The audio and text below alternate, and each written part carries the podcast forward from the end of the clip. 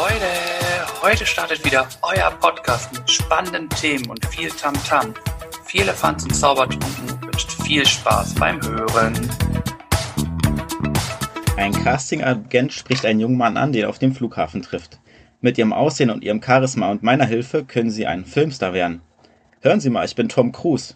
Das macht nichts, den Namen können wir ändern. In diesem Sinne begrüße ich euch, begrüßen wir euch zu einer weiteren Runde Klönschnack. Und zuerst natürlich einmal an meiner Seite der liebe Tobi. Grüß dich, Tobi. Wie geht's ja. dir? Moin, Birg. Vielen Dank. Äh, mir geht's super. Ich bin sehr gespannt auf den heutigen Tag. Und ich will gar nicht viele Worte verlieren. Deswegen hau einfach mal raus, was jetzt noch so los ist hier. Ja, und zwar haben wir einen Gast bei uns heute und wir freuen uns sehr, dass er sich die Zeit genommen hat und hier bei uns sitzt und wir gemeinsam eine Runde Klönschnack betreiben können. Und zur Einleitung möchte ich den Gast nochmal kurz vorstellen und dann darf er selbst auch ein paar Worte sagen. Und zwar wurde er geboren 1972 in Phoenix, Arizona, wuchs als einer von drei Brüdern in Amerika und Deutschland auf. Sein Vater ist Arzt und seine Mama ist Kolumnistin beim Hamburger Abendblatt. Vom Radio wechselte er zum Fernsehen und dort hat er zahlreiche Shows wie Five Golden Rings, Die versteckte Kamera oder die Fußball-Bundesliga moderiert. Er moderierte jahrelang eine meiner absoluten Lieblingsshows, Schlag den Rab, und ist, als, und ist als Moderator bei ProSieben nicht mehr wegzudenken. Nebenher hat er noch drei eigene Podcasts im Portfolio und eine eigene Firma in Hamburg namens Elb Gorillas. Es ist uns eine Ehre, dass er sich heute seine Zeit für uns nimmt und eine große Freude, dass wir heute mit ihm sprechen dürfen. Kürzlich war er noch live dabei und hat alles gegeben bei der Show Schlag den Star und er lieferte sich ein Duell auf Augenhöhe mit Max Kruse. Über all dies und noch viel mehr sprechen wir heute mit dem Wahlhamburger und unserem Mann aus Hollywood, Steven Gätjen. Wow, was für ein Intro. Vielen herzlichen Dank. Das äh, schmeichelt mir sehr. Macht mich noch älter, als ich schon bin, aber es ist super. Ja, danke für die die beiden. Sehr gerne, sehr gerne. Schön, dass du die Zeit gefunden hast. Ich kann mich da nur anschließen. Und Birk hat schon gesagt, du hattest die Ehre, seine Lieblingsshow zu moderieren. Schlag den. Das habe ich alles Birk zu verdanken. Birk hat gesagt, komm, der Gätchen soll das mal moderieren. Ja, Birk ist da auch ein, äh, ein Fuchs, was ein das Influencer. angeht. ein Influencer. Im wahrsten Sinne des Wortes. Und jetzt durftest du mal die andere Seite kennenlernen, wie Birk so, schon ja, gesagt stimmt. hat. Äh, wie war's? Also ich sag mal, unverhofft kommt oft. Ne? Also das, die Grundidee war ehrlich gesagt, dass ich Elton ersetzen sollte, weil man nicht genau wusste, ob er Corona infiziert ist oder nicht. Ähm, und darum ging es dann eigentlich. Und da habe ich gesagt, logisch, weil ich das so lange gemacht habe, dass mir, dass ich einfach Bock hatte, wieder zurückzukommen und mir die Show nochmal reinzupfeifen und vor allen Dingen mitzumachen und viele Kolleginnen und Kollegen zu treffen, die ich sehr schätze.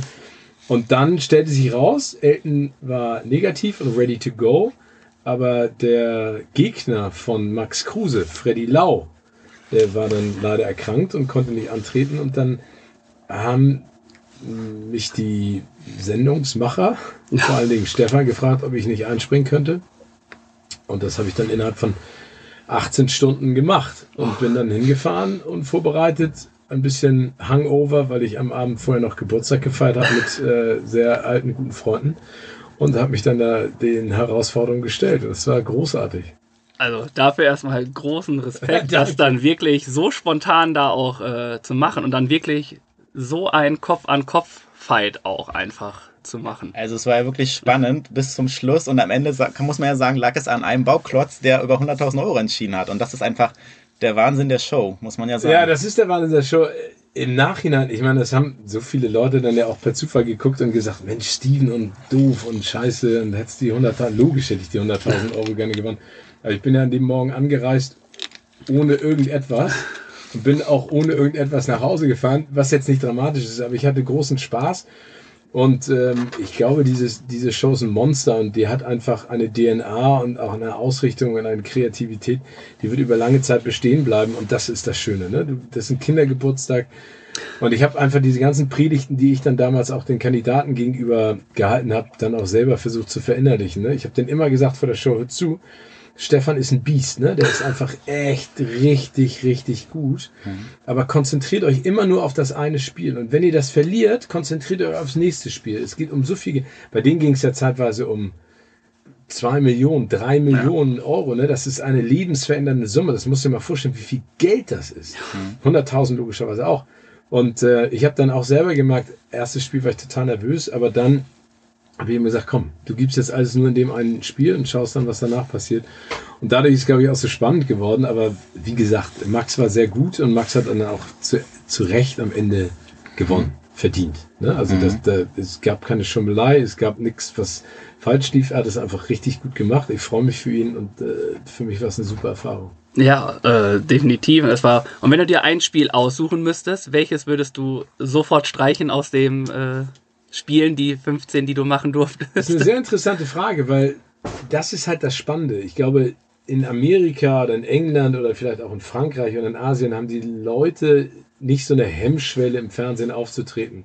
In Deutschland spielt immer mit, oh Gott, ich blamier mich. Mhm. Oh Gott, was werden die Leute sagen? Oh Gott, halten die mich dann für doof. Oh, wie peinlich, dass er die Antwort nicht wusste.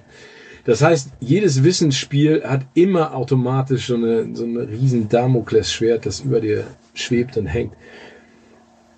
Im Nachhinein gibt es kein Spiel, wo ich sagen würde, das würde ich sofort streichen. Klar hatte ich ein bisschen Bammel vor den Wissenssachen und dann für den Suchfragen und blamieren oder kassieren.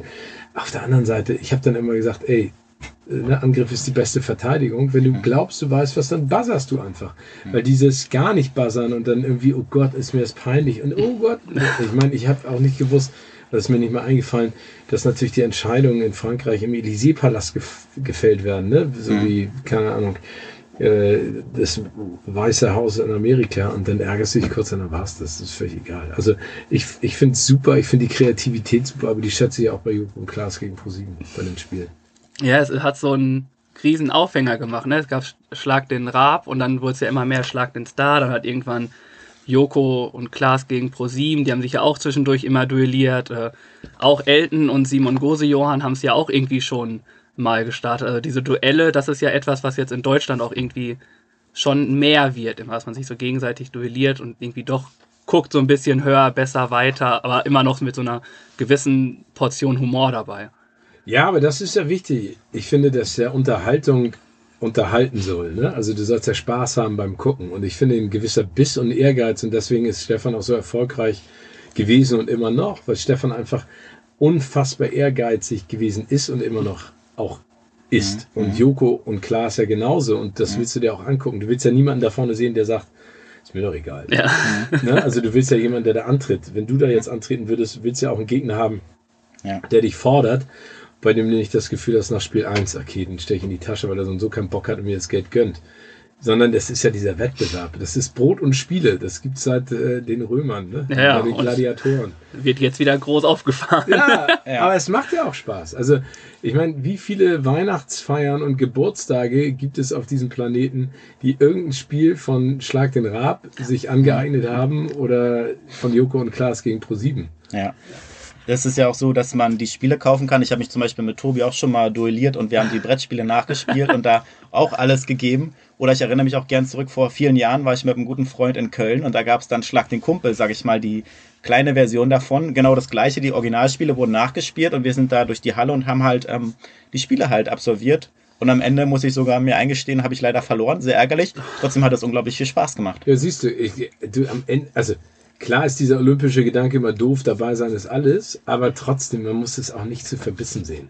Also nützt ja nichts. Ne? Jeder macht Fehler, nicht alles gelingt, nicht alles klappt, nicht immer gewinnt man. Aber sich die ganze Zeit damit auseinanderzusetzen. zu sagen, Meine Oma hat immer gesagt, guck zurück, reflektier, schau dir an, was du Geiles gemacht hast, was du Schlechtes gemacht hast, lern daraus, aber dann guck nach vorne.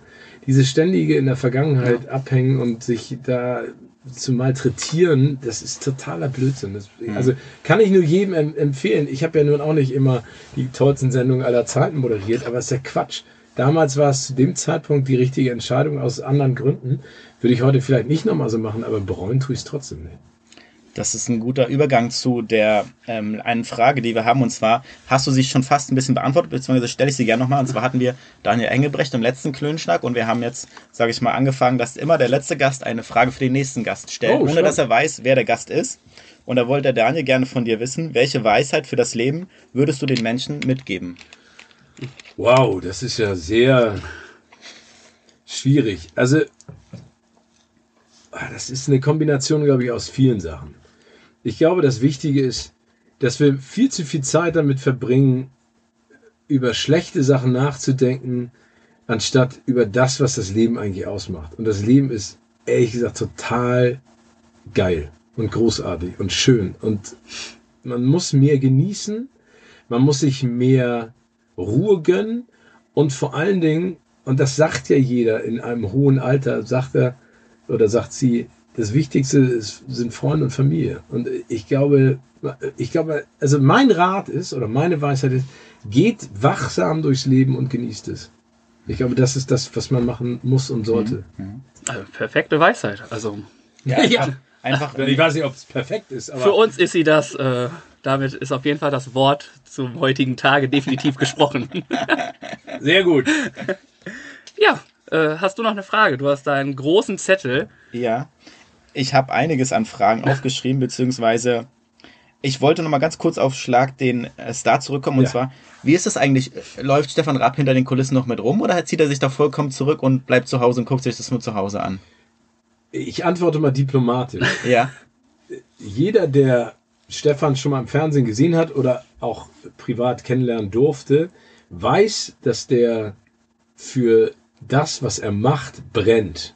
Und das, was er macht, sehr liebt und schätzt. Und das, was er macht, auch sehr, sehr gut und perfekt machen will. Und ich Okay. glaube, das beantwortet die Frage. ja Das okay. war das ja. ist definitiv. Jetzt dürfen sich alle die Gedanken machen, Ja, genau. was wohl die richtige Antwort wäre. Kopf. Und okay, dann mache ich einfach mal weiter. Ich habe ja noch ein paar Fragen aufgeschrieben und wir haben ein paar Fragen aus der Community. Und wo wir gerade bei Shows sind, und du hast ja auch erzählt, dass du schon viel moderiert hast, gibt es eine Show, die du mal abgelehnt hast als Moderation? Und wenn ja, warum? Genau. Oh, das ist eine sehr spannende Frage. Ähm, ja, also es gibt Shows, die ich abgelehnt habe ähm, in der Moderation. Ich glaube, das ist am Ende immer eine Frage, ist eine- Kombination aus zwei Dingen. Ne? Zeit, also Verfügbarkeit und die Frage, die, und ich habe eine Managerin, mit der ich jetzt schon seit über 15 Jahren zusammenarbeite, die wir uns immer stellen, ist, was kann ich der Show bringen, um sie besser zu machen? Und was bringt die Show mir, um mich besser zu machen? Also was ist mein Learning? Welche neue Facette kann ich in der Moderation und auch an meiner Person erkennen und, und, und wie gesagt verbessern? Und vor allen Dingen, was kann ich der Show Gutes tun? Und manchmal gibt es halt Shows, die sind so klar im Konzept und so, so gut, dass sie, glaube ich, mich nicht brauchen das hat nichts mit Arroganz zu tun in irgendeiner Art und Weise oder sagen, dass ich besser bin, sondern dann denke ich in der Sekunde, das ist nichts für mich. Ich muss das auch in irgendeiner Art und Weise spüren und, und Bock drauf haben. Jetzt, ne? Vor 10, 15 Jahren war das sicherlich anders. Da habe ich, also das Business funktioniert so, dass du kontinuierlich immer unter Druck stehst. Ne? Wann kommt der nächste Hit? Wann kommt der nächste Erfolg? Wann kommt die nächste serielle Show, die du für fünf oder sechs oder zehn Jahre machen kannst? Das heißt, du guckst immer und fragst dich dann immer, Mensch, hätte ich das machen sollen, hätte ich das machen sollen.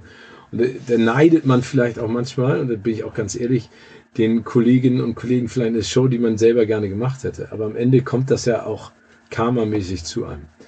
Aber um deine Frage zu beantworten, ja, ich habe letztes Jahr eine Show angeboten bekommen.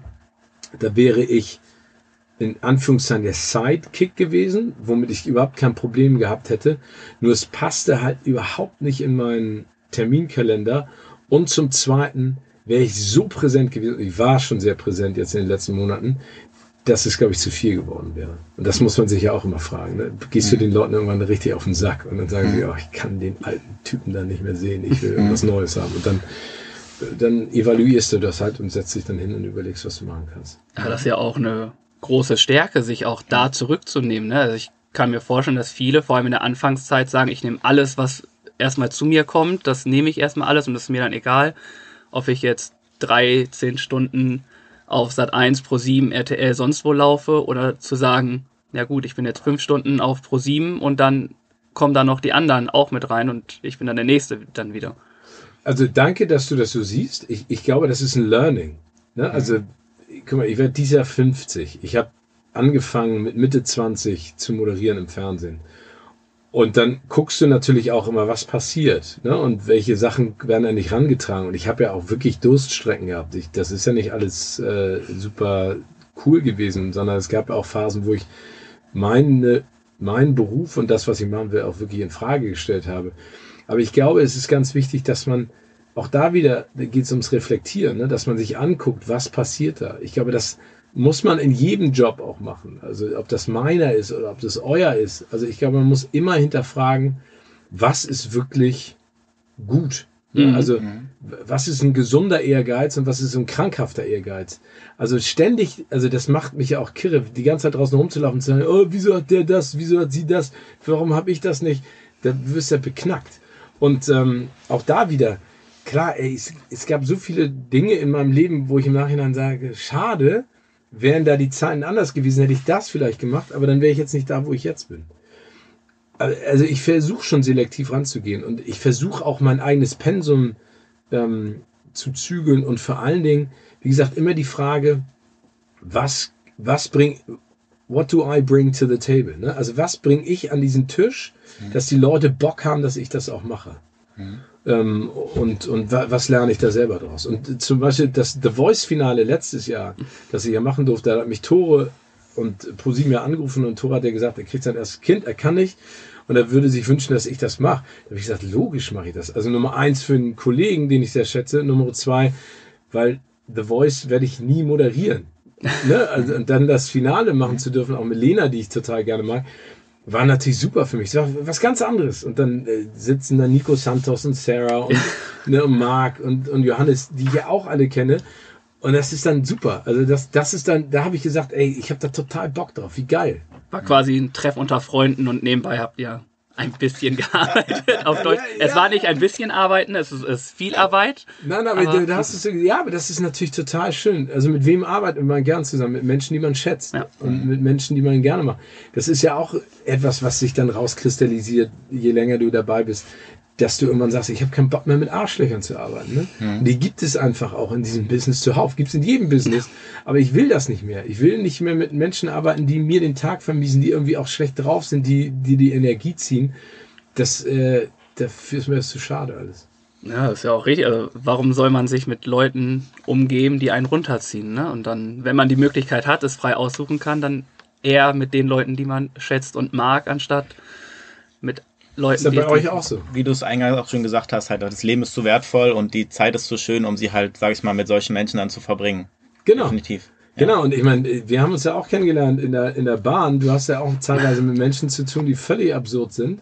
Ja. Und äh, ich bewundere euch da auch jeden Tag, mit was für einer Ruhe ihr da umgeht. Aber ich war, saß letztens in der Bahn, um ganz kurz abzuschweifen, ähm, und da war eine Kellnerin, die wurde so unfassbar ätzend angemacht von der, von dem, von der Frau, So, die da essen wollte. Ja. Und dann hat sie am Ende gesagt, hören Sie zu, ich möchte mit Ihnen nicht mehr reden, reden Sie mit meinem Kollegen. Und ich fand das so cool, weil genau so ist es ja. Also ich, was sich manche Menschen einfach rausnehmen und wie sie dann mit einem umgehen, das ist so absolut, das ist eine Frechheit.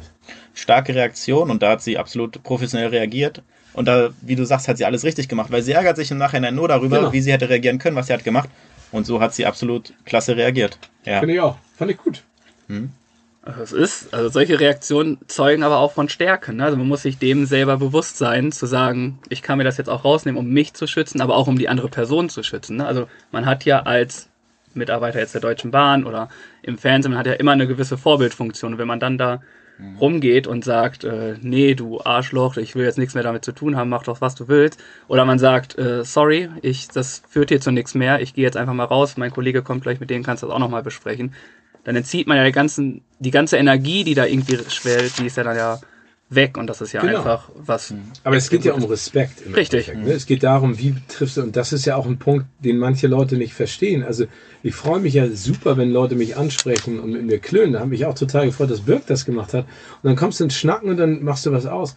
Aber es gibt halt auch Situationen, in denen bin ich halt wirklich privat unterwegs und dann kommen Menschen auf mich zu und haben überhaupt gar keine Hemmung, direkt frontal mich zu konfrontieren. Und da denke ich immer so, wenn du auf mich zukommst, dann sagt er, ey, moin Steven oder hallo Herr Gätchen, kann ich Sie ganz kurz stören? Da habe ich ja gar kein Problem mit, dann reagiere ich darauf. Kann ich auch sagen, tut mir leid, ist gerade schlecht, weil Ja. ich das und das mache oder weil ich gerade keine Zeit dafür habe. Aber ich habe es ja auch schon erlebt, wo Leute einfach reinpreschen und dann sagt man, ey, tut mir leid, es geht gar nicht, ich kann auch gerade nicht. Und dann ist die Reaktion so nach dem Motto, du bist ein Arschloch. Ja. Ich so denke, aber, aber dreh das doch mal um. Ich würde doch auch nicht zu dir kommen und sagen so, ey, mach mal das und das. Also das findet ja keiner gut. Und das ist, glaube ich, auch ein ganz wichtiger Punkt. Ne? Der, dieser Umgang, dieser Respekt, der, glaube ich, in den letzten zwei Jahren noch mehr gelitten hat als jemals zuvor. Aber dass die Leute einfach wieder miteinander umgehen. Ne? Diese Aggressivität ist mir ein totales Rätsel. Dieses frustriert sein und dieses Blitzableiter suchen, das finde ich echt gefährlich. Ja, es ist ja auch diese falsche Höflichkeit, das was du gesagt hast. Ne? Sage ich jetzt aus Höflichkeit, ja natürlich habe ich jetzt Zeit für dich, weil ich Angst habe, oh, der sagt jetzt, oh, ich bin arrogant oder sonst was. Oder sagt man einfach auf eine respektvolle Art und Weise, du, voll cool, dass du mich angesprochen hast, es ist alles cool, aber ich kann gerade nicht, ich muss gerade hier irgendeine Show vorbereiten oder sonst irgendwie was. Ich bin gerade am Telefonieren, komme Ja, genau, später nochmal ist wieder. auch. Du telefonierst, diese Leute sehen dich, grätschen rein und, und dann denke ich so, aber du siehst doch, dass ich tele also du siehst das doch. Aber egal. Ja, manche Menschen äh, sind da einfach so weit, dass sie es nicht. Aber die äh, Guten sind in der Überzahl. Das stimmt. ähm, ich habe auch noch eine Frage und zwar auch zu deinem Beginn deiner äh, Karriere. Äh, ich habe gehört, dein Papa ist ja Arzt und ähm, du wolltest auch Arzt oder Medizin studieren und in der Zeit, bevor das Semester anfängt, wolltest du dann ein Praktikum beim Radio machen. Und dann war es, meine ich, mich zu erinnern, bei MTV. Und dort wurde dir dann gesagt, nee, so vor der Kamera wird nix. Äh, aber willst du nicht trotzdem irgendwie hinter der Kamera bei uns mitarbeiten? Was war das für ein Moment für dich? Oder wenn du jetzt rückblickend siehst, hat das irgendwas an deiner Art und Weise verändert? Oder Also, ich glaube, man muss immer nach dem Abitur und dann haben wir ja damals noch Zivildienst gemacht, war mir nicht genau klar, was ich machen wollte. Also, ich habe zwar Zivildienst gemacht im Erste-Hilfe-Bereich und wusste, dass ich das schon ganz spannend finde und bin dann nochmal nach Amerika gegangen, habe da äh, in so einem Restaurant gearbeitet als, als Busboy. Das ist noch äh, einer weniger als ein Kellner. okay. Einfach um mir so, äh, um einfach mal meine Gedanken zu, zu sortieren. Und dann habe ich mich dazu entschieden, ich wollte nach Amerika zum, zum Studium, um Medizin da Mhm. zu machen. Und habe dann auch ein Stipendium gehabt und habe diese ganzen Sachen getan. Und dann bin ich zum Radio gegangen und habe ein Praktikum gemacht. Und dann habe ich mich damals mit dem äh, Nikolas Lieven, mit äh, dem Chefredakteur, falls du zuhörst, lieben Gruß, Nikolas, ähm, einen, einen ziemlichen Zoff gehabt, weil es ein Missverständnis war. Und das haben wir dann geklärt und dann hat er mir im Nachhinein, weil ich mich, glaube ich, auch ganz gut angestellt habe, ein Volontariat angeboten. Das habe ich gemacht, ähm, auch weil meine Eltern immer gesagt haben, hör zu, egal was du machst, versuch zumindest irgendeine Ausbildung zu machen. Mhm. Was ich auch gut finde, was ich auch immer noch allen raten kann. Und dann gab es dieses Casting von MTV, weil sie gesagt haben, wir brauchen jemanden, der Deutsch spricht und Englisch und der eine Affinität hat zu Musik. Und dann haben sie bei allen coolen Radiosendern in Deutschland gecastet und ich habe damals bei OK Radio gearbeitet. Das war einfach ein super Sender, also Mhm. jung und echt äh, progressiv und, und spannend. Dann habe ich dieses Casting gemacht und in einer Minute sich vorzustellen, was Cooles zu sagen, das ist äh, unmöglich fast, finde ich. Ähm, ich habe es auf jeden Fall nicht geschafft bin dann halt äh, krachend durchgefallen. Aber meine Ambition, vor die Kamera zu gehen, war nicht da. Also ich hätte das gerne gemacht, Mhm. aber es war jetzt nicht so, dass ich gesagt habe, nur das und sonst nichts anderes. Und dann hinter den Kulissen zu arbeiten, war ein absoluter Glücksfall. Ne? Ich war drei, ein bisschen mehr als drei Jahre lang in London bei einem der geilsten Fernsehsender der Welt. In meinen Twins, also ich war 24, da waren nur Leute in meinem Alter aus aller Herren Länder. Du kannst dir vorstellen, was da abging. Ne? Dann war es ein Großraumbüro, da liefen die Superstars, also von Toten Hosen bis Marilyn Manson, Keanu Reeves, liefen da den ganzen Tag rum, weil die irgendwelche Interviews gemacht haben. Und was halt cool war, ist, dass der Sender davon ja auch gelebt hat, von der Dynamik der Jugend, der Jugend in diesem Fall, ne? weil die Chefs gesagt haben, mach. Wenn du es gut machst, dann kannst du noch mehr machen. Wenn du es schlecht machst, dann kannst du halt weniger machen. Mhm. Das war eine super Motivation und London zu dem Zeitpunkt, ich hatte kein Geld, ich habe auch nichts verdient bei MTV, war eben auch super. Ne? Abends hieß es immer, kaufst dir was zum Abendessen oder gehst, let's go down to the pub und dann trinkst du halt drei Pints und dann gehst du abends Schlafen. schlafen. genau. Nein, das war sensationell. Also ich hatte da wirklich großes Glück und dann natürlich auch durch die göttliche Fügung, dass dann Christian Ulmen irgendwann da auftauchte jemand krank wurde und er mich sozusagen dann äh, vorgeschlagen hat in der Moderation. Es war ein Glücksgriff, ne? Also alles waren ich habe immer extrem hart gearbeitet für das, was ich machen wollte und habe mich immer auch hoffentlich wissbegierig genug gezeigt, um viel zu lernen. Aber danach kam eben auch die, die Situation, wo ich zur richtigen Zeit am richtigen Ort war. Ja, auch. Ich denke, auch Glück spielt dann immer. Also Klar. vor allem diese Wissbegierigkeit, äh, die du jetzt angesprochen hast. Ich glaube, die hast du, weil sonst wärst du, glaube ich, jetzt nicht dort, wo du bist.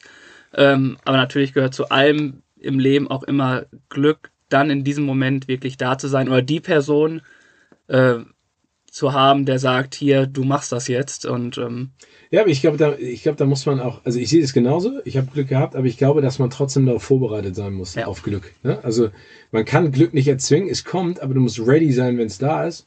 Und vor allen Dingen, das kann ich, ich werde das ja auch so häufig gefragt, wie werde ich Moderator, ich möchte gerne das machen, was du willst, ich will berühmt werden.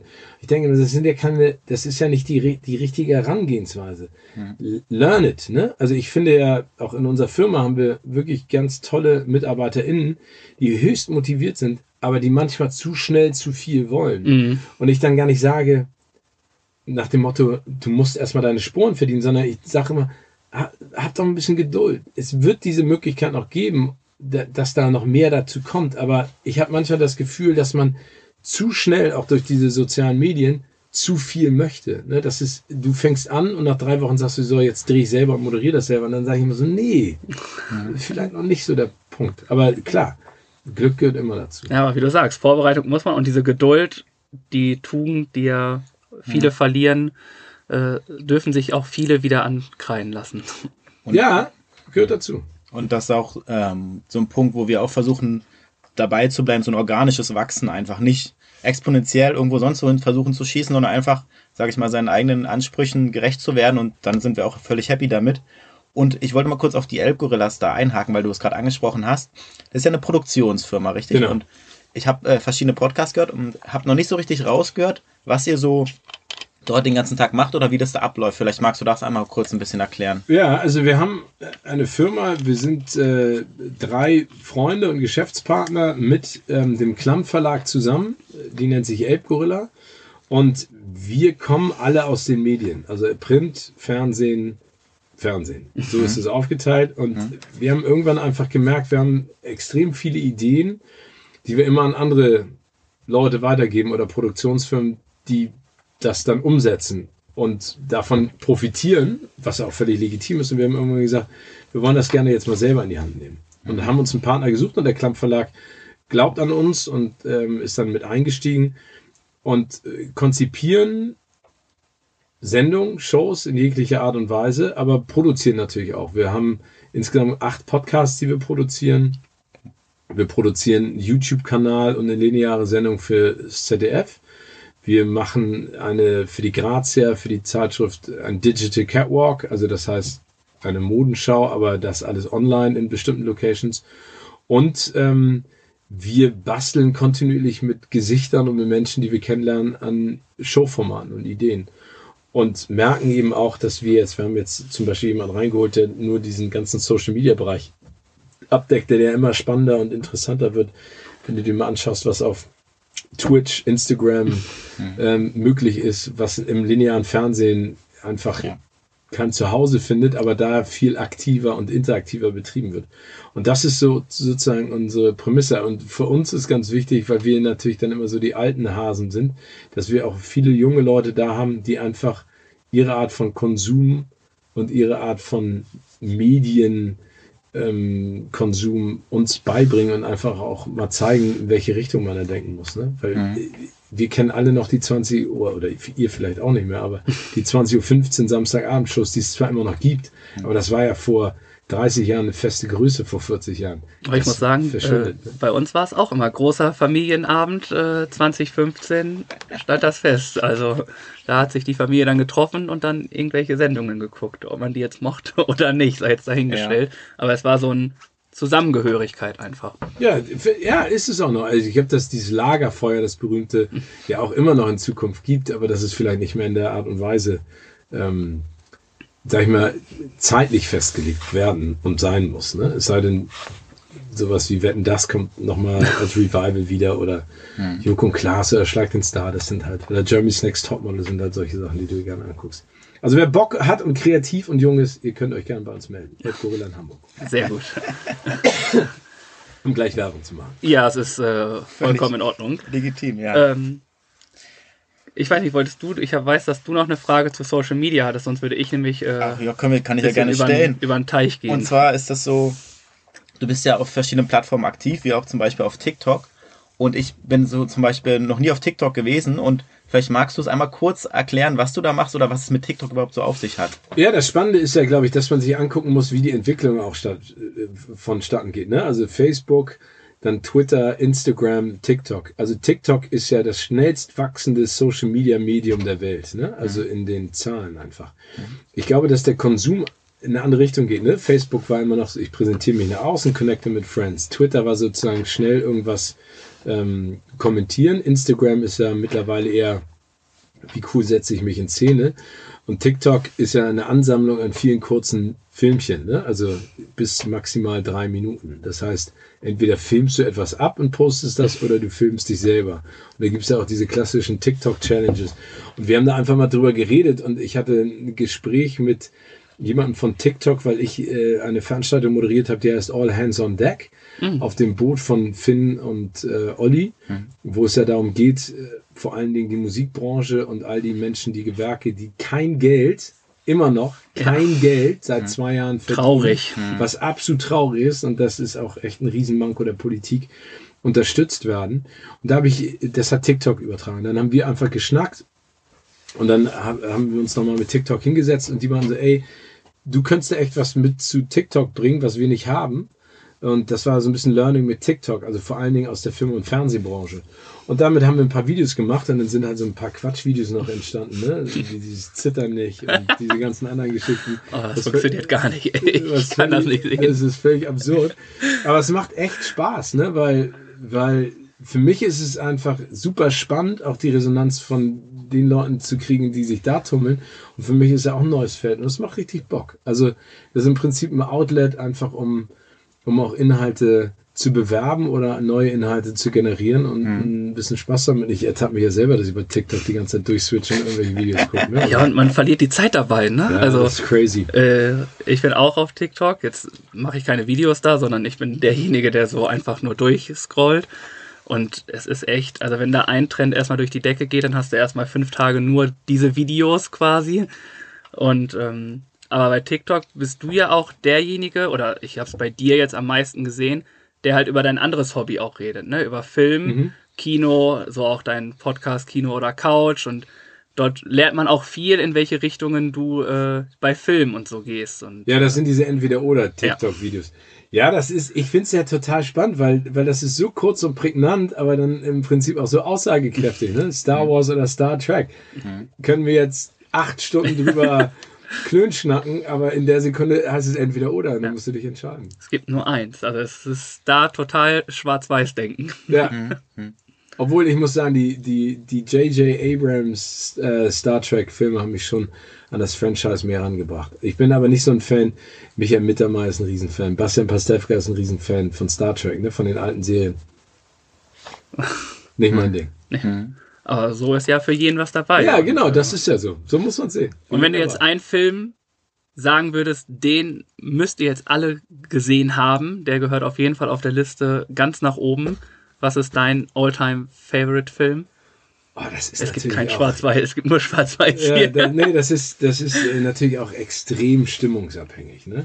Es gibt so Filme, die sich so in meine Patina eingebrannt haben, die kann ich jedem nur ans Herz legen. Ne? Also es gibt einen großartigen Film, der ist Almost Famous äh, von Paul Thomas Anderson. Da geht es im Prinzip um einen jungen Redakteur der Rolling Stone, der seiner Lieblingsband folgt. Äh, Der ist 15 und will für den Rolling Stone schreiben. Das ist ein bisschen autobiografisch. Da spielt Kate Hudson mit und er lernt dann diesen Groupie kennen. Das ist einfach ein geiler, toller, schöner Film. Kann ich jedem ans Herz legen. Dann gab es einen Film jetzt, der hieß Promising Young Woman. Ich weiß nicht, ob den Leute gesehen haben. Carrie Mulligan über ein ganz wichtiges Thema, aber in einer Ästhetik, in einer Art und Weise, die fantastisch ist. Aber dann sowas wie Dune. Ne? Ich meine, ich freue mich derbe auf Top Gun Maverick. Ne? Das, äh, ich freue mich auf alles, was Dwayne The Rock Johnson macht. Ich freue mich auf Mission Impossible 6. Ich freue mich, äh, 7 ist das ja. Ich freue mich auf so viele Sachen. Also, aber ja, klar, Krieg der Sterne. Es gibt auch manchmal so Sachen, die ich wieder. The Goonies. Ich weiß nicht, ob ihr die Goonies jemals gesehen habt. Guck mal, okay. Ja, das, das, sind, äh, das sind Filme, die ich super finde, aber natürlich auch jetzt, was Marvel macht, ne? Finde ich auch geil. Mhm. Also da kommen ja auch immer mehr super coole Filme raus. Also äh, äh, The Civil War äh, ähm, finde ich einer der besten Marvel-Filme überhaupt. Aber wir können stundenlang drüber reden. Ja, deswegen hast du ja auch deinen eigenen Podcast Ja, dazu genau, mit auch genau. interessanten und spannenden Gästen und ich höre da gerne rein und es sind echt interessante Gespräche, die Danke dabei dir. rauskommen. Ja. Danke dir. Nee, es ist auch immer spannend. Also, weil in der Gästeanfrage geht es ja immer darum, dass ich sage, hast du Bock zu Kino oder Couch kommen? Sagen, ja, ich bin nicht so ein Kino- und Fernsehfan und ich mache das nicht so. Dann meinst du, darum geht's nicht. Es gibt ja für jeden, für jede Person eine Serie oder einen Film, an den du dich immer erinnern wirst. Entweder positiv oder negativ. Und darüber sprichst du und den Rest sprichst du über das Leben. ja. Man Das hat halt einen Aufhänger und drumherum wird halt die Genau. Show aufgebaut. Genau. Mega gut. Ja. Ja, ich habe äh, mir noch, ich springe einmal über den Teich, einmal rüber nach Amerika. Spring so viel du willst. Ähm, in einem anderen Podcast habe ich gehört, dass äh, da wurdest du nach dem Happy Place gefragt in Amerika und du hattest geantwortet, dass es Disney World ist, weil da so sehr viel Kindheitserinnerungen auch so mit drinne sind, ähm, dass das dein Happy Place in America ist. Und gibt es den auch in Deutschland, beziehungsweise in Hamburg, dein Happy Place? Ja, ich muss das revidieren. Es gibt zwei Happy Places in Amerika. Das ist einmal Disney World, wie gesagt, aus, äh, aus Verbundenheit, und weil ich da viel gedreht habe. Und äh, Manhattan Beach in LA an der, an der Pazifikküste. Und in, in Hamburg gibt es definitiv einen. Ich glaube, damit verbinde ich ähm, äh, meine Kindheit. Das ist der Bismarckstein in Blankenese. Weil wir in dem Park immer nur Quatsch gemacht haben, in jeglicher Hinsicht. Ne? Ob das im Sommer war mit BMX-Rädern da rumballern oder ähm, im Winter dann so äh, Schneeballschlachten auf die Autofahrer und auf die Bergziege, das ist ja der Bus, der da immer Ja. haben immer richtig Ärger gekriegt. Aber das ist ein Happy Place und ich glaube, mein Happy Place ist echt immer noch auch da, wo meine Eltern und meine Geschwister immer waren. Also weil, weil wir sind jetzt nicht viel, wir sind jetzt nicht viel umgezogen, immer im selben Bereich, aber das war schon toll. Also wir hatten, meine Eltern haben das immer super gemacht. Wir hatten immer ein Open House. Das waren immer Freunde und, und Freundinnen da. Wir haben Partys gemacht ohne Ende und dann sind meine Eltern immer ins Hotel gezogen. Geil. Und dann, der, deren einzige Bedingung war immer so, wenn wir morgen wiederkommen, dann ist aufgeräumt. Und wir haben da echt Feste gefeiert. Ne? Und ähm, das ist mein Happy Place. Also das muss ich ganz ehrlich sagen. Das ist, äh, ich fahre da auch immer noch gerne dran vorbei. Meine Eltern sind ja auch noch da, zum Glück, die ich sehr liebe und sehr schätze für all das, was sie für uns getan haben. Aber das sind auf jeden Fall die, die Ecken, die, an die ich mich gerne erinnere. Also das sind auch Dinge, die, die, die, du, die du nicht vergisst. Das ist das Schöne. Ja, ich äh, musste gerade so schmunzeln, als du gesagt hast, dass deine Eltern dann ins Hotel gegangen sind und ihr Partys gemacht habt und die Bedingung halt war, wenn wir wiederkommen, ist halt alles wie vorher. Äh, es war bei mir nämlich genauso. Also nicht, dass meine Eltern ins äh, Hotel gegangen sind, aber sie waren dann nicht zu Hause. Und dann hieß es, macht was ihr wollt. Oder wir haben uns gedacht, wir dürfen machen, was wir wollen. Es muss halt immer nur dann genauso aussehen, wie es vorher war. Und das war zwischendurch auch immer sehr kritisch, weil wir dann auch Open House hatten. Und wenn wir dann samstags irgendwie in Diskos waren, dass dann am Sonntag alle Leute, die das ganze Wochenende mit uns verbracht haben, irgendwie bei uns im Wohnzimmer saßen. Ach, cool. Also 10, 15 Leute saßen da, haben uns wie nach dem Suff dann immer so fettige Pizzen bestellt und saßen da und jeder hat so seine Lücken irgendwie reingebracht, dass wir so, oh, wir hatten doch ein ganz cooles Wochenende.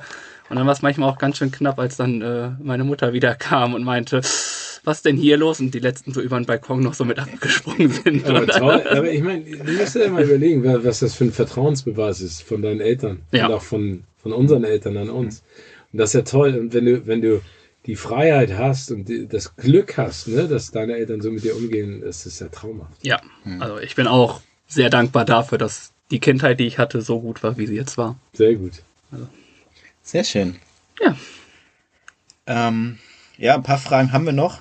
Ähm, und zwar wollte ich oder wäre die Frage, du hast ja davon erzählt, dass du dieses Jahr 50 wirst. Der Geburtstag steht vor der Tür. Und jetzt wäre die Frage, wer auf der Gästeliste steht und wie du am liebsten feiern würdest. Das ist eine sehr spannende Frage. Also ich werde meinen Geburtstag auf jeden Fall feiern. Ähm, und wer auf der Gästeliste steht, sind natürlich Familie und Freunde. Und äh, da wir uns alle schon sehr, sehr lange kennen und ich auch weiß, wie meine Freunde und meine Familie feiern können, bin ich mir sicher, dass es ein großartiges Fest wird. Ich habe ja meinen 40. Geburtstag auch groß gefeiert und den 50. werde ich auch in Etappen groß feiern. Das ist ja, ich, das ist komisch, ne? Also das ist ein, irgendwie 50 ist so eine, so eine besondere Zahl. Auf der anderen Seite ist es einfach nur eine Zahl. Ne? Es ist mhm. ja völlig egal. Aber ich habe schon immer gerne meine Geburtstage gefeiert. Also früher schon, meinen 18. und meinen 33. und meinen 40. Also ich habe immer eigentlich gefeiert. Ich mag das gerne. Ich, ich freue mich. Ähm, ich freue mich, dass sich meine Familie, meine Freunde verpflichtet fühlen, dann den Tag mit mir zu verbringen. Aber was äh, strahlst du hier auch komplett aus? Also man merkt wirklich, dass du so ein totaler Familien- und Freundemensch bist und deine Leute, würde ich jetzt mal einfach unfassbar gerne um dich herum hast, dass ja. sie weiß ich, dich vielleicht auch runterholen, nochmal auf den Boden holen. Also es soll jetzt nicht heißen, dass du abgehoben bist, aber man sagt ja, dass Freunde und Familien einen auch unten am Boden halten und einmal generieren, regenerieren, Energie sammeln und dass das quasi auch so ein bisschen deine Energiequelle ist, habe ich das Gefühl. Ja, total. Ich habe das, ich habe da wirklich das große, große Glück, ne, dass ich Freunde habe und meine ältesten Freunde kenne ich jetzt seit also wenn ich 50 wäre, seit 46 Jahren. Ne? Das musst du dir mal vorstellen. Also ich habe natürlich auch Freunde, die kenne ich noch nicht so lange, aber das Schöne ist, dass all die Menschen, die ich um mich herum habe, wissen, welche Fehler ich habe, über die manchmal weggucken oder mich dann auch einnorden. Aber vor allen Dingen, dass sie, glaube ich, mich als Person mögen und nicht das, was ich vielleicht in der Öffentlichkeit darstelle, obwohl ich glaube, die Diskrepanz gar nicht so wahnsinnig groß ist zwischen öffentlichem Steven und privaten Steven. Aber darum geht's ja. Also mhm. das Geile ist, und es gab schon Phasen in meinem Leben, wo es nicht schön war. Und ich weiß einfach, ich konnte mich immer 100 Prozent auf die Menschen verlassen. Und ich weiß, ich habe einen, ich einen Kern an Freunden und das sagen auch alle, das finden die so absurd. Also wenn du den groß spinnst, ne, sind wir bestimmt 30, 40 Jungs, die, die füreinander brennen. Ne? Mhm. Und äh, das ist einfach toll. Wir haben halt alles dabei, ne? Von, von jemandem, der unfassbar viel Geld hat, bis zu jemandem, der nicht so viel Geld mhm. hat. Von jemandem, der äh, auch im öffentlichen Leben steht, jemand, der hinter den Kulissen arbeitet. Und das, das weiß ich einfach so zu schätzen. Und auch mit den Geschwistern, ne? Blut ist äh, dicker als alles, was es auf dieser Welt gibt. Aber auch wenn wir uns nicht gut verstehen, ich weiß, dass die auch immer da sein werden. Mhm. Und meine Eltern auch. Und ich glaube, das ist etwas, was man immer mitnehmen muss und auch weitergeben sollte, wer ist am Ende da? Also wer ist, wenn all das wegbricht, wenn ich ab morgen, keine Ahnung, äh, weder Geld verdiene noch ähm, in der Öffentlichkeit stehe, wer ist dann an deiner Seite? Das sind ja. deine Freunde, ja. Freundinnen und Familie. Ja. Vor allem, um es hart zu sagen, merkt man dann auch, wer die wahren Freunde sind und wer es halt dann nicht ist, in dem Fall auch. Ne? Genau, und das habe ich, also wir stehen uns echt alle ganz nah und auch wenn man sich nicht häufig sieht, aufgrund Familiensituation oder beruflichen Dingen, wir, wir, wir, wir schaffen es immer mehrmals im Jahr Dinge zu tun, die einfach besonders sind für Freunde. Und ich glaube, auch da ist wichtig zu wissen, wenn ich anrufe und sage, ey, ich brauche wirklich jetzt deine Hilfe, bitte, bitte, mhm. dann lassen alle alles stehen und fallen. Und das, das ist mhm. alles, was geht. Ne? Und da ist diese Branche, in der wir jetzt auch durch diesen Podcast arbeiten, Medien manchmal halt anders. Ne? Und das habe ich mhm. auch zu spüren bekommen. Dieses so, mhm. ja, er meldet dich. Logischerweise, Steven, jederzeit. Mhm. Bullshit. Aber dann ist doch äh, leider der Hamster gestorben. Und, ja, genau. Äh, ja, sowas ist äh, leider immer wieder, also dieses, viele Menschen reden und sagen, ach, wenn was ist, melde dich bei mir, es ist gar kein Problem, das machen wir dann und dann mhm. kommen irgendwelche Ausreden mit, ach nee, äh, die beliebteste Ausrede ist, glaube ich, so hart wie sie ist, dass ganz viele immer sagen, ja, meine Oma ist gestorben und man fragt irgendwie so, hast du fünf oder sechs Omas oder was ist da los? Und äh, also ich kann nicht oder so. Ja, das ja, ist, ist dann immer. Ja, aber da, da, muss, äh, wie gesagt, Freundschaft muss man pflegen, genauso wie Beziehungen. Ne? Ich glaube, das ist ja auch eine Utopie, diese diese vorgegaukelte Sensationsliebesbeziehung aus allen Filmen und Serien, die gibt es in der Art und Weise. Es ist immer Arbeit, aber Arbeit ist auch schön. Definitiv. Es lohnt oh. sich und es zahlt sich in irgendeiner Art und genau. Weise wieder aus. Genau. Auch andersrum. Vor allem, wenn beide Seiten arbeiten. Ne? Also es ist ja. äh, verkehrt, ja. wenn nur eine Seite sagt, oh, ich arbeite dafür, jetzt und die andere sagt, ach, mir ja. egal.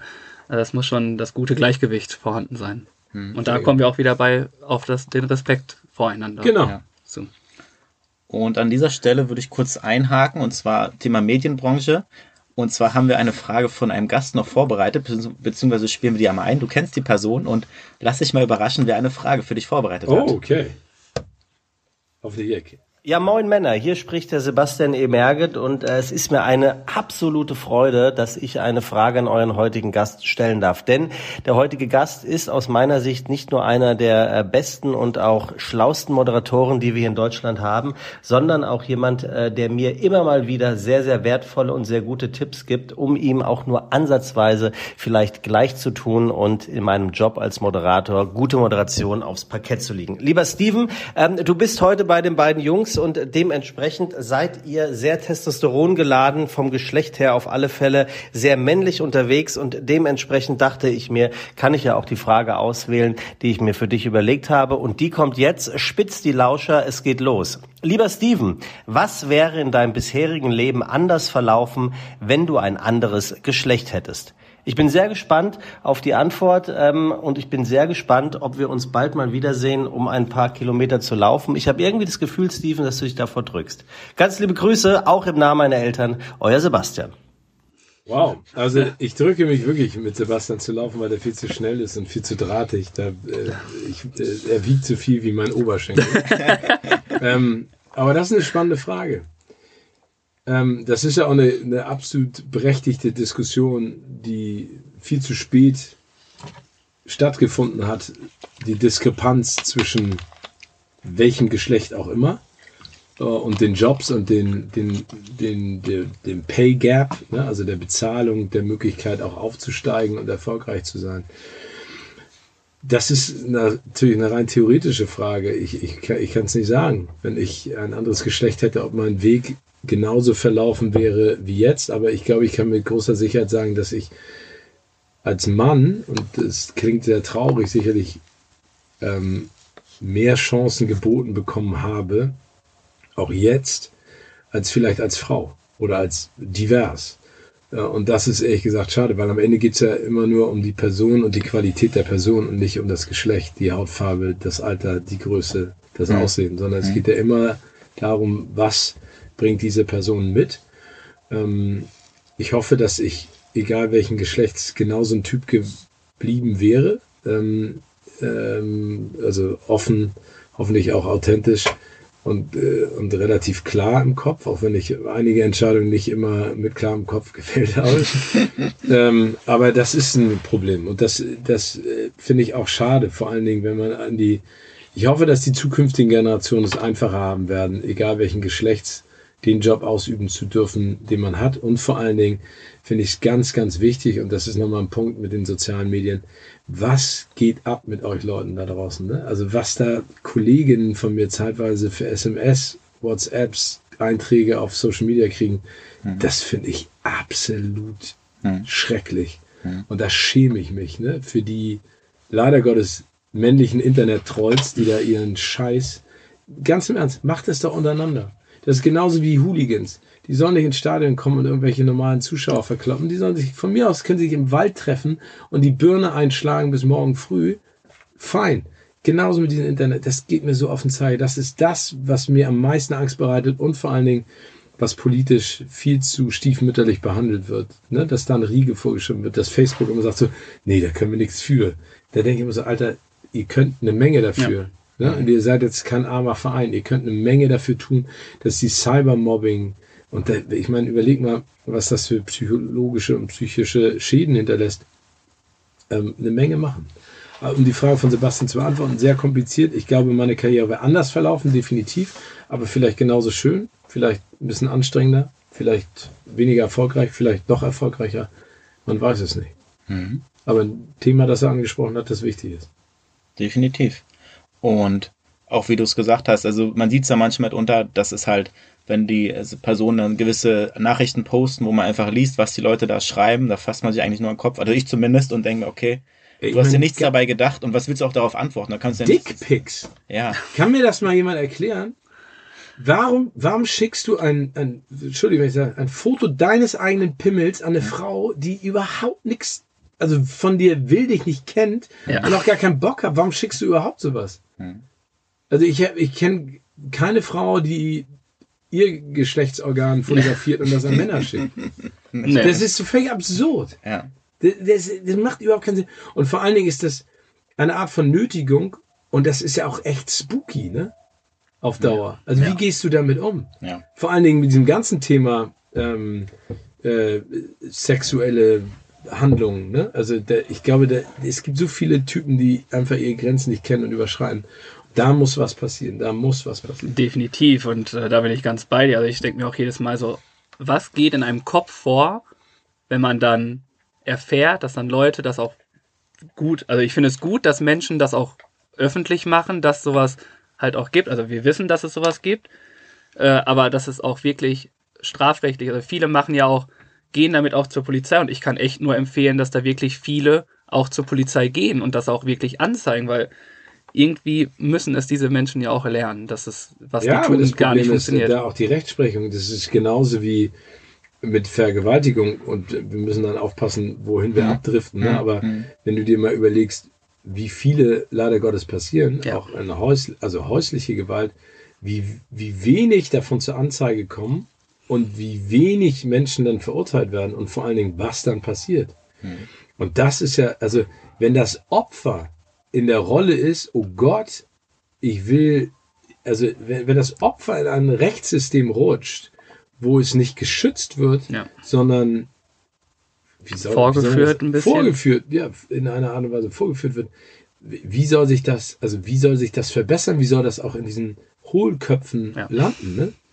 Ja. Also wie soll, wo soll die Erbse dann hinrollen, wenn die nicht wissen, du, du machst etwas Schreckliches und du wirst zu Recht richtig verknackt. Aber das ist, ich meine, genauso wie Gewalt an Kindern, das sind, das sind Themen, da kriege ich einen absoluten Föhn und, Ja. und, äh, und dreh durch. Ähm, ja, da, da, muss, da muss etwas passieren. Definitiv, da bin ich ganz äh, auf deiner Seite. Wir auch. Und ähm, ja, da wollen wir jetzt vielleicht nicht näher drauf reingehen, beziehungsweise wollen wir uns nicht da festreiten drauf und wollen nochmal vielleicht versuchen, die Brücke zu schlagen auf einen anderen Bogen und zwar ein bisschen mit Thema Hooligans. Tobi ist ja großer Fußballfan und ich glaube, er hat noch so ein, zwei Fußballfragen an dich, die er gern loswerden möchte. Kann er gerne. Habe ich das?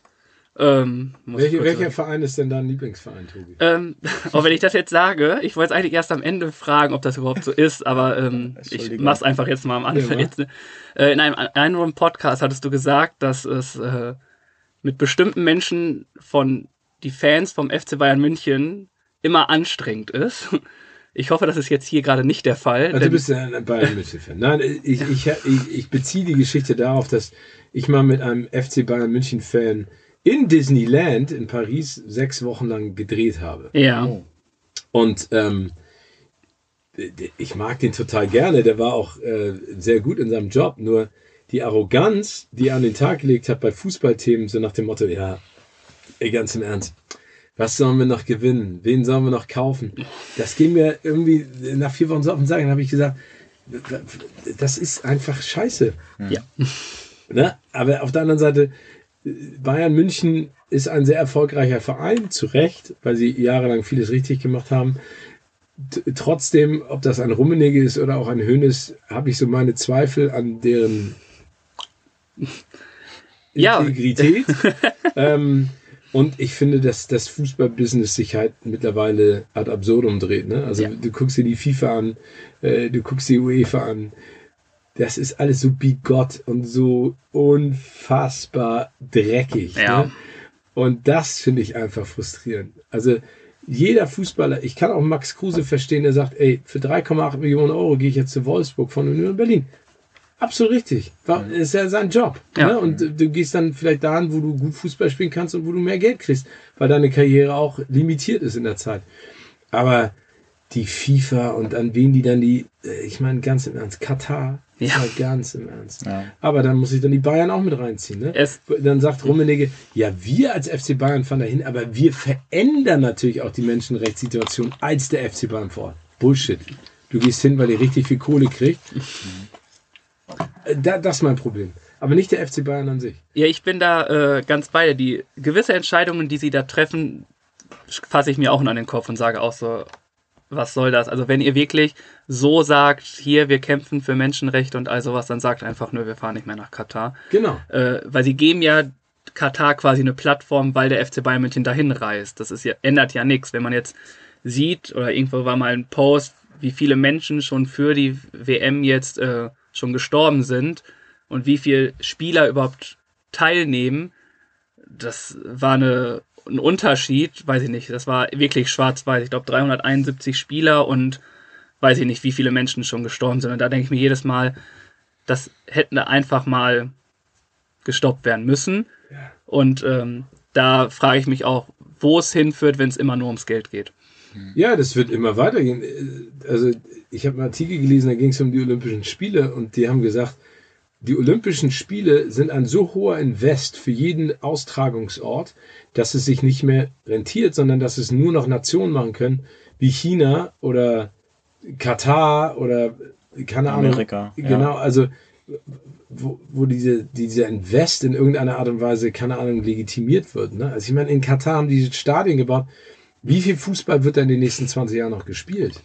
Ich glaube, das ist vorbei nach der WM. Genau. Also Also und, und aber ich meine, Infantino, Blatter, ne? Also Blatter bei der WM in Deutschland, der hat, glaube ich, keine Ahnung, sechs Wochen residiert in der Präsidentensuite im Hotel Adlon mit zwei Hubschraubern, die immer Standby waren, damit er zu jedem Spiel fliegen kann.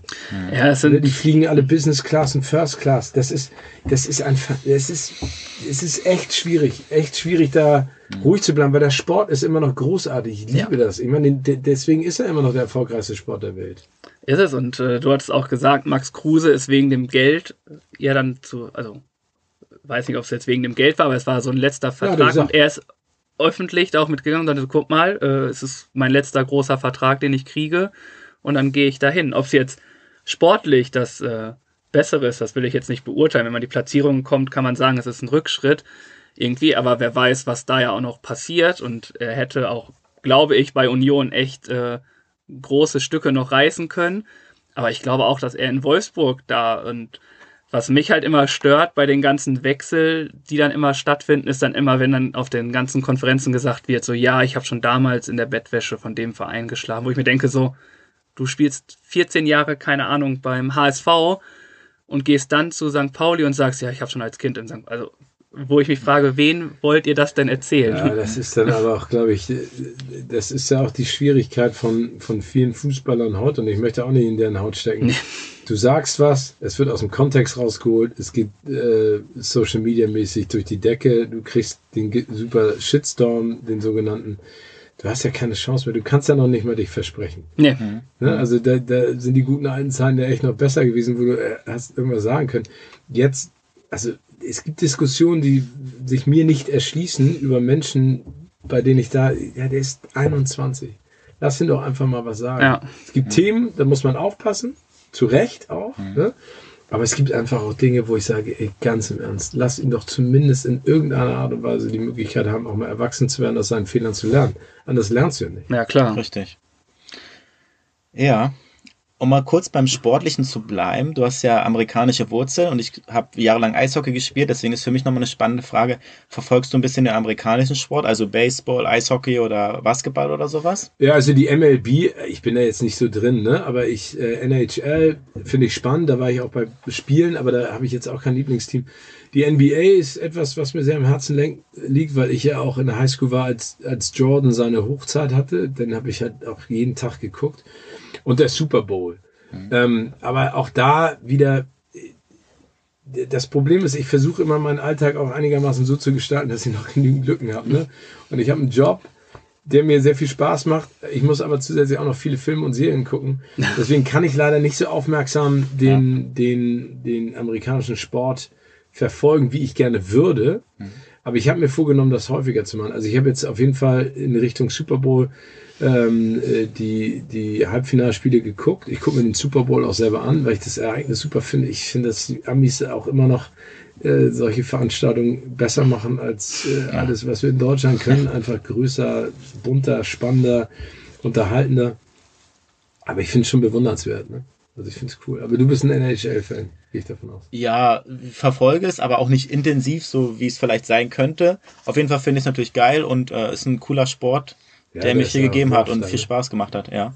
Ja. Ja, es ist ja bewundernswert, wenn du, wenn du dir mal überlegst, es gibt American Football, da ist Amerika das Maß aller Dinge, NBA, das Maß aller Dinge weltweit. NHL, äh, wo die Kanadier auch sehr gut sind, aber die NHL ist halt auch immer noch die spannendste Liga der Welt, Ja, was Eishockey angeht. Ne? Definitiv. Vom Niveau her auch. Was ja ganz cool ist, dass wir da aktuell ein paar deutsche Top-Talente unterwegs sind und Leon Dreisel zum Beispiel ja da richtig gut mitspielt und auch viele Tore macht. Ja, cool. Ja, ich, ich finde es ja immer schön. Ich freue mich dann auch. Ne? Also es ist wie im Basketball und im Football, wenn du da Leute hast, die dann auf einmal auftauchen und du denkst so, wow, wie cool ist das bitte? Ähm, nee, sehr schön. Ja. Mit Blick auf die Uhr würde ich einfach mal die nächste Kategorie reinschmeißen. Oh ja, Mach das gerne, Tobi. mach mal. was uns interessiert, was wir voneinander wissen möchten. Hier kommt die spontane Frage. Genau, die spontane Frage und ich mache einfach direkt den Anfang. Ich möchte mal von euch wissen, also viele Männer benutzen ja auch Parfüms und so. Was ist euer Lieblingsparfüm? Ja, kann ich dir direkt sagen. Äh, Früher war es äh, Cool Water von Davidoff, das hatte, glaube ich, jeder. Und jetzt ist es Bleu von Chanel. Oh, Das ist mein absoluter Lieblingsduft. Kenne ich nicht. Okay. Ja. Deiner? Äh, One Million ist bei mir ganz hoch angesagt. Von, ich weiß gar nicht, wer der Hersteller ist, auf die, diese goldene Parfümflasche, die steht auf dem Schrank und die riecht sehr gut. Ja, sehr gut. Und deine? äh, meine ist ehrlich, glaube ich, wirklich äh, Davidoff Coolwater. Immer noch. Also es ist irgendwie so ein All-Time-Klassiker, den kannst du einfach überall benutzen und tut seinen Job echt gut. Ja. So, soll ich die nächste spontane Frage stellen? Ja, hau raus. Rasiert ihr euch die Brust? Oh, ähm, du Nee. Ehrlich gesagt nicht. Ich habe es mal gemacht und dann, weiß ich nicht, es sah irgendwie aus wie so ein Nacktmulch. Und deswegen. Aber hast du denn richtige Brustbehaarung? Oder ist das so Ja, soll ich sie dir zeigen? Nee, brauchst du nicht zeigen. Aber doch, äh, es ist doch behaart, ist da Rücken schon. auch? Der wird regelmäßig rasiert. Ja, sehr gut. Ähm, bei mir ist es so, dass es da nicht zu rasieren ist, um es kurz zu machen. Deswegen äh, gibt es bei mir nichts. Deswegen. Rücken auch nicht. Nein, auch nicht. Das ist doch Nein.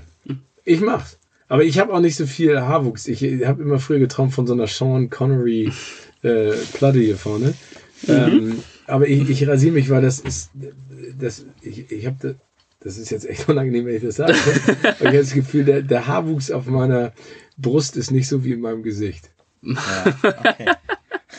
Vielen Dank für diese Frage und die ehrliche Antwort. Sehr gerne. Dann bin ich noch dran mit meiner spontanen Frage. Du hast es schon teilweise mit beantwortet. Ich kann mir deine Antwort schon denken. Trotzdem stelle ich sie jetzt einfach mal. Und zwar würde ich gerne von euch wissen, was denn euer liebster Freizeitpark ist. Ja, also meiner ist Disney World. Ja, Sage ich ganz ehrlich, weil äh, ich bin da immer noch wie ein Kind. Ich finde es Wahnsinn, was die da aufbauen. Disney World ist ja nicht nur ein Park, ne? besteht aus Magic Kingdom, Epcot Center, Universal Studios, Animal Kingdom. Das ist einfach the shit. Ähm, ja, das ist cool, dass du das sagst. Ich habe gar keinen Lieblingsfreizeitpark, weil ich kein Freizeitpark-Mensch bin. Ich würde sagen, mein Lieblingsfreizeitpark sind einfach. Nee, die Straßen, die einfach hier so sind. Also die, die Natur ist so. Da, Dein Freizeitpark, sehr schön. Ja, also Freizeitpark an sich, mich reizt da irgendwie, also ich bin jemand, den das nicht reizt. Ich kann damit nicht wirklich viel anfangen. Deswegen würde ich einfach sagen, die Natur und die Straßen Hamburgs. inspirierende Antwort. Ja, ich bin habe einen guten Tag. Sehr schön, sehr Und bei schön. dir? Bei mir ist es aufgrund der Nähe und weil er coole Achterbahn hat, der Heidepark. Ja, der ist auch cool. Wie heißt der, wie heißt der nochmal, diese, diese große Achterbahn? Ähm, hier, das ist. Warte kurz. Das Die, Kolossos? Kolossos, ist Kolossos, es, genau. Wobei mein Liebling ist Desert Race. Ich weiß nicht, ob du die kennst. Das ist diese mit dem Katapultstart, wo du halt von 0 auf 100 innerhalb von drei Sekunden beschleunigst und dann Gas gibst. Oh, Ja, Oh. das fetzt. ja, das glaube ich. Das klingt so. Ich weiß nicht, ob ich das machen will, aber es klingt so. Ich bin da auch raus, aber Birk macht das dann bestimmt für uns mit. Ich fahre eine Runde mehr für euch. Okay. ähm, ja, es war, glaube ich, die schnellste spontane Fragerunde, die wir jemals hatten. Ja. ja. Und dann würden wir jetzt einfach mal zum nächsten gehen. Bei euch beliebt, von uns empfohlen, unsere Empfehlung der Woche. Ich hole mit ein bisschen Knistern und auch ähm, mit dem Gedanken an Steven, weil ja Popcorn und Kino, das passt so zusammen. Und er hat auch bei Tim Popcorn mitgebracht. Und wir haben uns von Knalle Popcorn aus Berlin Popcorn schicken lassen. Vielen Dank dafür. Und zwar ist das ein kleines Startup-Unternehmen, was mittlerweile relativ groß ist. Und die produzieren Popcorn in speziellen Geschmacksrichtungen. um es mal kurz zu zeigen, beziehungsweise wir können es auch mal probieren. Zum Beispiel weiße Schokolade und Salzbrezel gibt es aus dem Hause oder Hey, Butterkaramell und Tahiti-Vanille. Das ist ja geil. Ich habe das schon mehrmals probiert und es ist sehr, sehr lecker und Darf ich die behalten? die darfst du gerne behalten. Du Du kannst darfst, auch eine auch, aussuchen. du darfst dir auch eine aussuchen. Wir haben noch äh, Andere Geschmacksrichtungen. Mohn Mandarine. Erdnussbutter, Salz, Karamell, Poppy Seed, Mohn, Mandarine. Also sehr exquisite und ausgewählte Kann Geschmacksrichtungen. ich mir auch zwei aussuchen? Du darfst dir auch zwei aussuchen. Kann ich auch drei Du aussuchen? darfst dir Darfst auch du drei mitnehmen, wenn du möchtest. Hast du denn drei Favoriten schon gefunden? Ja, wei weiße Schokolade, ich geil. Erdnussbutter, Salzkaramell. Was war das hier? Butterkaramell, Tahiti, Vanille. Dunkle Schokolade ist nicht mein Style, das meine ich nicht. Und äh, Poppy Seed und Mohn, Mandarine. Uh, Das ist- Halleluja, viel Spaß. Ja, äh, freut uns, dass du damit was anfangen kannst. Ja, sehr Äh, cool. Und äh, vielen Dank auch an Knalle Popcorn und äh, Leute von Knalle Popcorn, ich finde das super. Ich probiere das. Genau, die sitzen in Berlin und äh, arbeiten klimaneutral und Oh, produzieren leckeres Popcorn. Nachhaltigkeit liegt im Fokus. Schaut gerne mal auf der Webseite vorbei. Es sind besondere Geschmacksrichtungen dabei und ich kann es bisher, es schmeckt sehr gut. Also, äh, liebe Jungs und Mädels von Knalle Popcorn, ich bin Popcorn-Experte. Ne? Wenn ihr mal jemanden zum Tasting braucht, dann ruft mich an. Ich bin vorbei. Schließ mich ein bei euch. Ja, und überlebst dann da. Ja, das, ich könnte auch, äh, also mit Popcorn könnte ich lange durchhalten. Jetzt hast du ja erstmal drei Packungen. Jetzt habe ich erstmal drei Packungen. Reicht, Reichen äh, für die rei- Rückfahrt, die fünf Minuten. Wollte ich gerade sagen. Was ist denn deine Empfehlung? Also Empfehlung äh, ähm, kulinarisch. Was du möchtest. Buch, äh, Ähm, Getränk, kulinarisch, Oh, es gibt, Sport. ja, es gibt ein paar Sachen. Ähm, also es gibt ein Restaurant in Hamburg, das ich genial finde. Äh, und zwar ist das Salt and Silver. Das ist äh, an den Landungsbrücken. Das ist ein ähm, Mexikaner von äh, zwei Jungs gegründet, wenn ich mich richtig erinnere, die ursprünglich bei einer Werbeagentur gearbeitet haben und immer nach Mexiko gefahren sind im Urlaub und haben dann irgendwann diese Kultur und das Essen so aufgesogen, dass sie es selber machen. Geiles Personal, geile Leute, super leckeres Essen, äh, manchmal Hardcore äh, Cocktails auf Tequila-Basis, aber schmecken sehr lecker. Super Ausblick, weil du auf den Hafen guckst und einfach das Gefühl aufsaugst. Und ähm, ja, also ich, ich liebe den Laden, den mag ich sehr gerne. Ähm, dann ein Buch, das ich allen empfehlen kann, und zwar, weil ich das immer als Kind gelesen habe, mit meinem Vater zusammen und meinen Brüdern, oder er hat es uns vorgelesen, und zwar ist es die Odyssee. Nicht die ursprüngliche von Homer, sondern, sag ich mal, in einer Kinderfassung, weil diese Geschichte von Odysseus und den, sag ich mal, Abenteuern, die er da erleben muss, ähm, ist äh, Wahnsinn. Die reizt mich immer noch. Ich finde es immer noch toll. Ich würde mich so freuen, wenn es da irgendwann mal, keine Ahnung, eine geile Serie zu gibt oder einen Film. Darauf warte ich immer noch. Aber das äh, ist leider in der Vergangenheit noch nicht passiert. Und ansonsten ähm, kann ich nur jedem raten, wenn ihr in einer Stadt seid, das habe ich immer gemacht, das mache ich auch nach wie vor, zu Fuß gehen. Immer zu Fuß gehen, um die Stadt zu erkunden, um die Leute zu, zu spüren und zu merken. Und wenn man international unterwegs ist, habe ich mir mal angewöhnt, immer lokale äh, Musikstars auf CD zu kaufen. äh, f- äh, vor allen Dingen im Hip-Hop- und Rap-Bereich. Ich habe da zu Hause indischen Hip-Hop und äh, israelischen und das ist auch echt cool.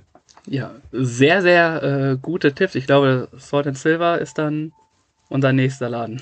Ja, Solltet ihr hingehen? habe ich auch schon von gehört und ähm, ja, werden wir auf jeden Fall mal ausprobieren. Vielen Dank für deine Empfehlungen. Sehr gerne.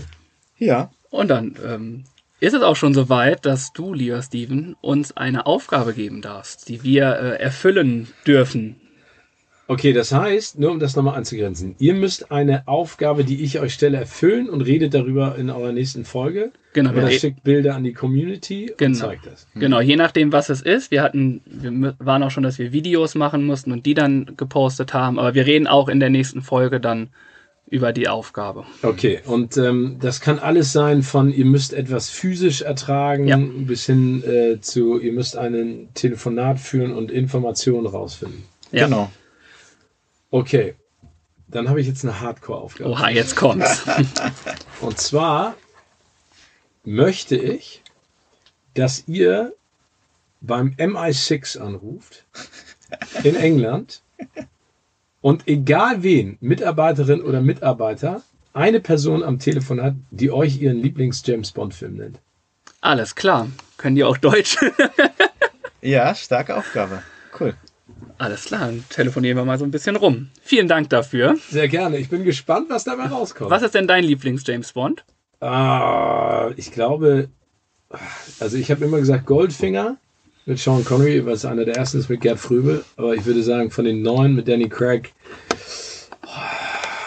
ich glaube, also hier Casino Royale mit Mats Mikkelsen, diese unfassbare Prügelei am Anfang in diesem Gerüst, das ist schon echt geiles Fernsehen. Ich bin Richtig gespannt, was das MI6 uns. Äh Ja, bin ich auch mal gespannt. Und dann ist es auch schon wieder soweit, dass wir von Fernsehen auch unsere andere Playlist füllen dürfen.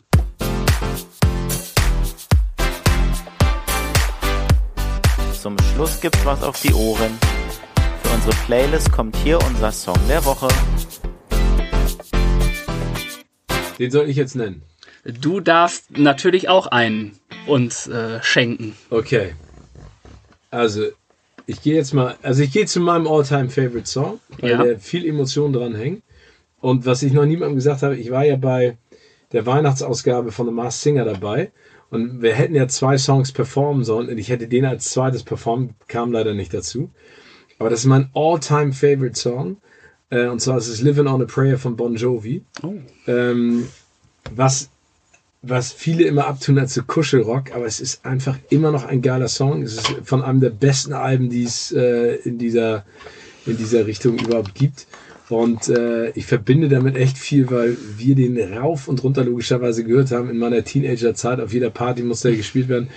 Und ich habe so eine Jungsgang und wir reisen immer noch äh, zu Bon Jovi-Konzerten. Wir waren cool. vor drei Jahren in Stockholm und das war ein cooler Trip und einfach ein, ein geiles Erlebnis. Und ich, ich schätze diesen Song sehr. Ich mag ihn gerne und äh, vielleicht piekt er ja alle an, die ihn hören. Living on a Prayer von John Bon Jovi. Sehr gut. Äh, mein Song der Woche ist äh, von einem guten Kumpel von mir, der Musik macht, der liebe Ted, liebe Grüße. Der hat jetzt einen neuen Song gemacht, der heißt Das dreckige Mädchen. Ein super Song, geht ins Ohr und ich habe definitiv Das dreckige Ohrwurm. Mädchen werden wir hören. Ja, vielen Dank für eure Songs. Und da wir auch, wir sind heute nicht nach Hollywood abgeschweift, du bist manchmal da, da wie wir alle wissen. Und ich habe mir einen Song ausgesucht, der den Titel trägt Hollywood, und zwar von LA Vision und Gigi D'Agostino. Der kommt auch auf unsere Playlist drauf. Sehr schön. Ja, das ist eine gute Playlist. Also, Alles dabei. Das Kann ich- dreckige Mädchen, Living on a Prayer und Hollywood. Ja, also Besser, genauso ist das Leben ja auch. richtig. guter, Genauso ist das guter Leben. Mix. Gut guter- zusammengefasst guter hier. Abschluss. Damit sind wir auch, wie gesagt, schon am Ende unserer Show und wir bedanken uns für die Zeit und für den netten Klönschnack mit dir.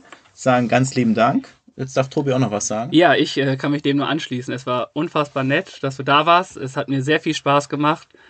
Es ist wie im Fernsehen, also es ist ja quasi wie auch schon Sebastian gesagt hat, eine große Ehre, dich auch hier vor Augen zu haben.